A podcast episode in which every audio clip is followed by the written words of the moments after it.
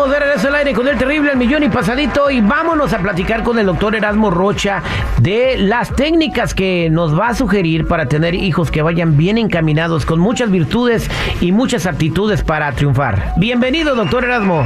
Ok, vamos a hablar sobre eso. Mira, yo tuve, yo soy psicoterapeuta, eh, di terapia muchos años, ahora me dedico a dar seminarios, cursos y tal, pero tuve muchos de esos casos. Tenía este, consulta de terapia familiar para que la familia se enterara, los hijos, de que la papá se querían divorciar. El punto bien importante se llama reencuadrar. Reencuadrar significa no poner como una tragedia lo que va a pasar, lo que está pasando con la pareja. Y déjenme explicarles esto. Si todos decimos, ah, es que se van a separar, se van a divorciar, ese proceso duele a los hijos porque y a los y a los integrantes porque fue un fracaso, estamos acabando mal, destruir la familia y eso va a traumar. Desde ahí tenemos que decirle, reencuadrar, es decirle, sabes qué, a ver, no sé, vamos a suponer que su hijito se llama Pepito, el niño de seis años de Nayel.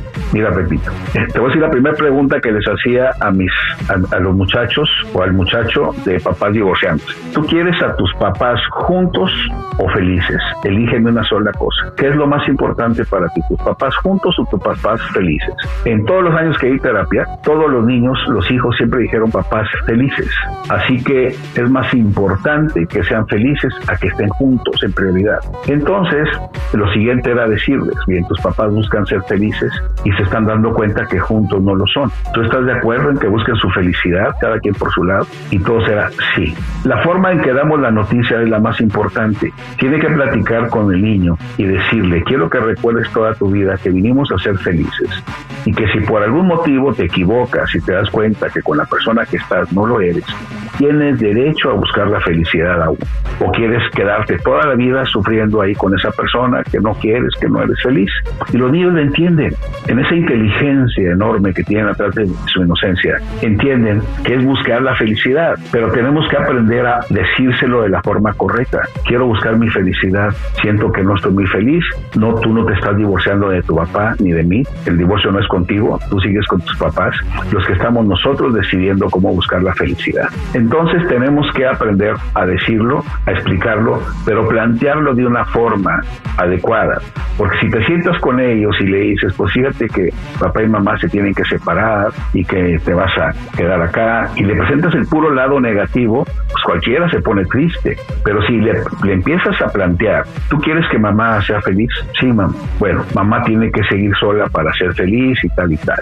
Eh, tu papá va a ser tu papá toda la vida, tu mamá va a ser toda tu vida su mamá, pero tenemos derecho a buscar la felicidad. Y entonces yo creo que cualquiera de nosotros, en el lugar del niño, si tú quieres a tus papás y te dicen que juntos no están felices y tú quieras que sean felices, por supuesto que te duele que no estén juntos, pero definitivamente aceptarías que busquen su felicidad cada uno por su lado. Entonces es la forma en que debemos manejar con las criaturas el hecho de una separación. Y tenemos que hacer un pacto entre los que se están divorciando para decir, no vamos a usar los niños para atacarnos, no vamos a usar para negociar, no vamos a usar para presionarnos, no van a ser vehículo de que si no me das esto no te, dejas, no te dejo verlo y si no diga tu papá oh, que no, es papá. Eh, eso no saben cuántos daños le hacen a los hijos cuando hacen eso, de verdad, no, los agarran de Hace cuenta, si tú estás haciendo eso, tu hijo es un rehén de tu bronca con tu pareja y le estás haciendo un daño horrible y eso no eso no se vale. Es como la mafia, prácticamente. Y no no se va a usar tampoco de, de, de colchón de golpes, de este, ya es que hay un bulto que le tiras golpes. Entonces, en vez de pegarle al papá, tu papá es un hijo de la fregada y es esto y tal y tal, el niño no es la basura de ninguno de los dos, va con el papá y le habla mal de la mamá, va con la mamá y le habla mal de papá.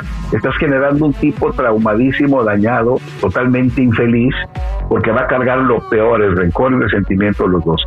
Ese debe ser un pacto. Debería estar en el trato ahí del, del juzgado, del divorcio, de no hablar con el niño mal del otro. Fírmale, y no, lo ninguno de los dos. Exactamente. firmar eso. Pero es demasiado. Yo recibo muchas llamadas de es que eh, me, están alimentando a mi hijo contra mí eh, y de igual de mamás y de papás desesperadas que no saben qué hacer. Eso no se vale y no sé por qué lo hacen. Y lo que están haciendo es están, están creando hijos traumados criando, debo ser criando hijos traumados que pueden fracasar en la vida porque llevan toda esa basura cargando y quién sabe cómo les va a ir adelante en sus relaciones, con sus parejas, con sus jefes y con todo el mundo. Mira, es tan importante esto que esto que les voy a decir lo asevero y, y lo defiendo ante cualquier foro donde me invite. Si la mujer se la pasa hablando mal de los hombres con un hijo, con un niño varón, lo va a influir a que sea homosexual. Oye, a los hombres, yo no quiero ser hombre, yo quiero ser mujer como mamá, los hombres son malos. Y eso está demostrado. Hay más incidencia de, hombres homosexuales, hijo de madres solteras.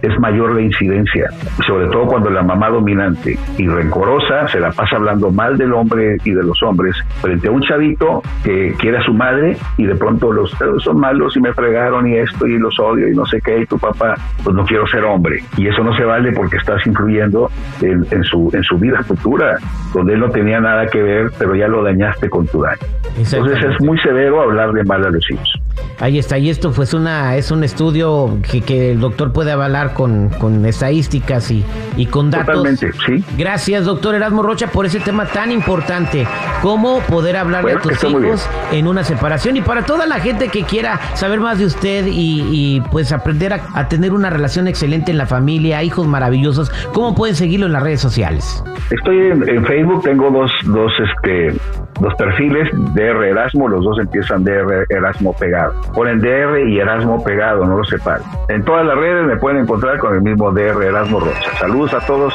Que tenga buen día.